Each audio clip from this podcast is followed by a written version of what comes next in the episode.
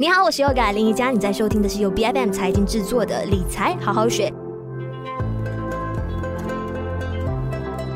那数字货币自从今年以来呢，不停在暴跌，让到不少的投资者大出血哈。那对于观望已久的那些朋友呢，现在数字货币的价格是不是已经跌出价值了呢？因为有很多的朋友呢会担心哦，现在市场的参与者的信心呢已经是越来越薄弱了。那在未来，如果想要再创造神话的话呢，会不会很难赢得接下来后来者的信赖了？那今天在我们的节目当中呢，我们就来探讨虚拟币大崩盘的这个现象，到底投资者现在适合进场了吗？那今天我们邀请到的嘉宾有 Q9 Capital 的业务总监林卓峰来到我们节目上，卓峰你好，你好，各位好。是，其实数字货币的价值呢，一直以来都是备受质疑，特别是在熊市暴跌的这个情况哈，更让人感觉好像是庞氏骗局。那现在资本呢迅速的离场，也让到一些投资者没有办法从部分的交易商那里的提取资金，所以就让人想说，哎呀，数字资产果然安全性和稳定性都是非常低的。那针对这一点的，你本人有什么样的看法？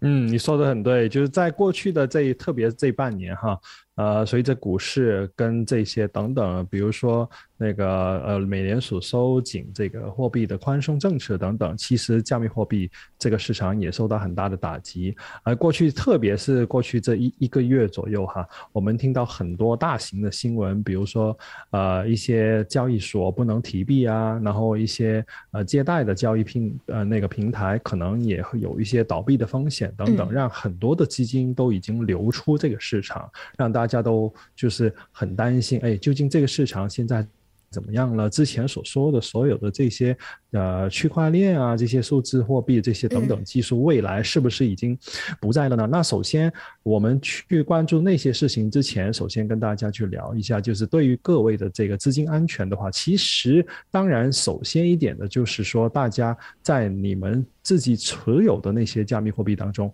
必须选择一些比较大型的交易平台哈，在这里就不方便说出一些那个交易所的名字，但是各位我相信都知道有哪些是。在国际上相对来说比较大的，因为毕竟这个市场不是一个受监管的市场，所以里面有很多中小型的交易所，甚至乎是非常小，自己没有自己平台的，它可能是一个 white label 啊，人家的一个品牌这样子做出来的这些平台，其实很多很多。所以在你们资金安全性方面，如果要做交易，首先找一个比较安全的这个交易所。另外一部分的话，比如说有一些呃呃朋友，他们自己的加密货币，他其实就是想真的是长期持有的，无论是它价格怎么样也好，有一些人他是这种呃价值的信奉者，他就觉得啊、呃、这个东西他投资了之后，他其实不管他怎么样，他就一直持有。如果对于这种朋友的话，那我首先建议就是你可以把这些呃呃呃你自己持有的币种。转到你自己的那个加密货币钱包哈，比如说 MetaMask 那些，那那这样子就不会受到这样那些交易所出现的问题而影响你自己有没有办法提取的这个问题了。嗯，那所以从其呃这个安全性的角度，我。建议各位用这种方式来处理会比较好。那至于整体这个市场啊、呃，会就是安全性啊，或者是是不是这些资本退场之后就没有了这个之前我们上一年一直到今年年初一直所说的这个加密货币，嗯啊，对于科技上的种种的一些受惠的这些东西就没有了呢？那我觉得。这样子有有点言过其实，当然现在看到的让大家对突然间的对于区块链等等这些东西哈都已经失去了信心。但是如果从底层哈这个这个技术的基础带给我们往后这十年发展来说的话，其实这个技术的基础就是区块链的这个基础，其实还是整体的一个大方向来的。嗯嗯，但是现在不免让人觉得说，哎，虚拟资产是不是被资本家给玩坏了？因为现在出现了这一波全线的史诗级的崩盘暴跌哦，跟成长股感觉有点不同。好像成长股我们就说，哎，去去掉这一些泡沫之后的是一个健康的回调哦，还可以重新来过。但是数字货币也是这样子吗？还是你你有什么样的一些其他的看法？嗯，首先呢，大家都了解就是。数字货币哈里面有，其实我们并不单是说比特币或者是以太坊，其实后面有很多很多不知名的一些币种啊，那有上万种币种啊，有一些是你其实每个人要发一个币，其实也可以，所以在。这个角度来看的话，其实每一个币它究竟是它的用途是做什么的？它是不是正在解决一些某一些真正的应用问题等等？其实跟呃，我记得有一期的跟你们的节目也说过，就是大家去投资这个东西之前，首先要看看这个币种啊，它底层的区块链它究竟是不是一个项目？它是不是正正在解决一些实际上有需求的一些呃呃呃技术难点等等？那如果是有这个基础下，那那些币种才值得大家去去投资。那当然在，在在加密货币整个市场崩溃哈，现在已经说是已经崩了。这这个时间来说的话，如果大家。对于一些就底层来说，对于这个科技还是有盼望，还是相信的话，那其实现在目前为止才，我认为哈，应该是反过来看，就是其实不行的那些已经是洗洗出去，也已经是崩了，完全是崩了。但是在这段时间，就是因为市场跌了那么多之后哈，其实有一些实际上是有这个实际效益的一些呃区块链底层的这些币种的话，它的。价值反而慢慢的反映出来，但是这个就回到基础，就是各位究竟有没有这个呃知识，他去了解啊这些币种背后它的业务究竟是做什么？那就跟股票去分析一个一个公司它的一些底层逻辑，基本上是差不多了。是，那在未来十年呢？当然，我们都知道说，好像虚拟资产的这个发挥呢是潜力无限的。那你认为数字货币接下来的一个应用场景的，会继续给到投资人什么样的一个创造价值？嗯，如果是整体这个区块链的应用场景的话，其实现在如果大家回顾啊，过去啊，从九八、九九年、两千年客网爆破啊，网络爆泡沫的时候，其实这种科技性的资金，呃，来跟去，其实在历史上都有出现过啊。两千年的科那个网络泡沫给我们的那个历史的教训或者历史。的经验是什么？其实，在每一个新的科技，而且是大趋势的这种科技的来临的时候，都会有这一波呃市场疯癫啊，所有人都就是无脑进场这种情况啊，所以才把所有的这些价格虚高啊啊泡沫这些等等给推出来。但是过了这些就。当然，这个泡沫给戳破了之后，哈，过后因为从泡沫的当中，这些资金确实是进到了这个领域。当然，有一些是就是骗子了，也会有。但是，当这些真正的资金进去了这个行业之后，其实是提供了很多的养分。就是资本嘛，就给到这个行业。嗯，就如果这些资本落到一些真正发展的一些公司，比如说在两千年泡沫的时候，那个时候是什么？是谈这个互联网的这个基础嘛，是吧？那那些什么阿里巴巴啊啊啊啊，那个阿亚马逊啊等等这些大型的科技公司，在那个时候的崛起的资金，其实就是从泡沫而来。那有过了泡沫之后，这些资金其实。有一部分的公司，它依然是保留这些资金，就作为他们之后发展的这个养分。那所以，如果我我们从现在来看，往后的这个十年，那其实这个泡沫啊，这个真正的这个泡沫就已经是给了这个养分。那至于一些哪一些公司真正把这个事情给做好呢？那我觉得各位投资人就呃去拭目以待，去留意一些真正这就是能发展起来的这些公司。那这些才是对往后的十年，其中呃，就是起到一些非常重要的意义性的事情了。嗯，那以现阶段来说呢，数字货币是不是比较适合做短线的买卖交易，而不是价值投资？啊、呃，我觉得其实价值投资这个概念，其实大家也不能说好像就你买了，然后所有东西都不管。呃，从我自己的角度来说，无论你是价值型的投资人也好，或者是你投机型的投资人也好，其实每一个资产在你手上，不单是数字货币，哪怕是股票，哪怕是债券啊，在比如说我举个例子，债券对于很多人的心目中哈、就觉得哎，债券是一项很稳定的投资。实我只是要它的利息哈，百分之之几啊，百分之三、百分之五这样子的利息，我就很足够了。那这些都是低风险。那你看看，其实债券市场今年本年很多都跌了百分之超过十五以上。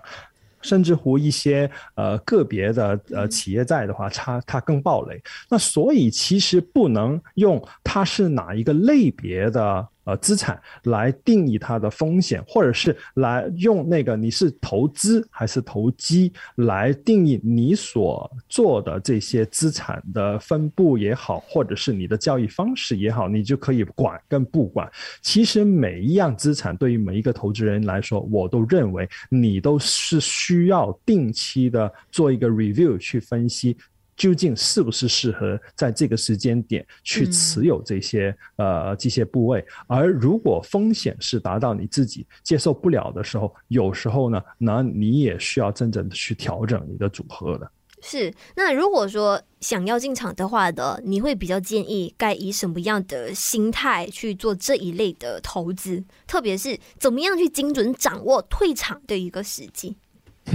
精准掌握这个事情呢，其实每个人都想做，我也非常想做。但是当然，呃，我觉得其实市场是呃，我从股票市场、资本市场里面得到的一个参考，就是在市场情绪极度悲观的时候，其实最好那个时候就是最好进场的时候。当然，这个在短线来说，大家可能。真的是比较看靠感受，特别是很多新闻媒体啊、电台啊、电视大肆报道的某一些很不好、很利空的这些事情的时候，那其实那个时候大家要留意是不是这个市场已经有点过度会恐慌。那作为短线的交易，那个时候是一个非常好的那个点。比如说，其实那个比特币跟以太坊这两个大的币种，在过去这这这几个礼拜里面，哪一个时候是最最坏的那个点？或者最恐慌的那个点，就是比如说 Celsius 啊这些借贷平台，它它爆出这些危机，拿说拿不到资金这些等等的问题出来，就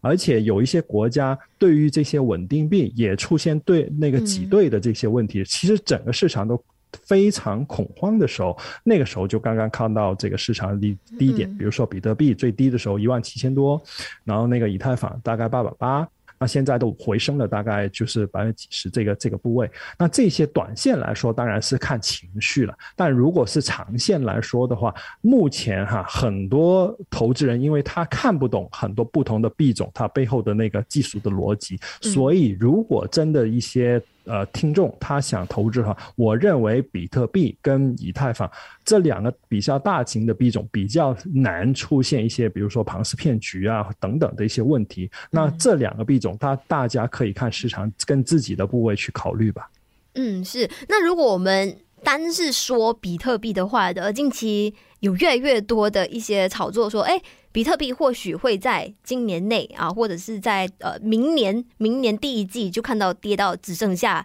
四位数的市值。那你认同这一点吗？嗯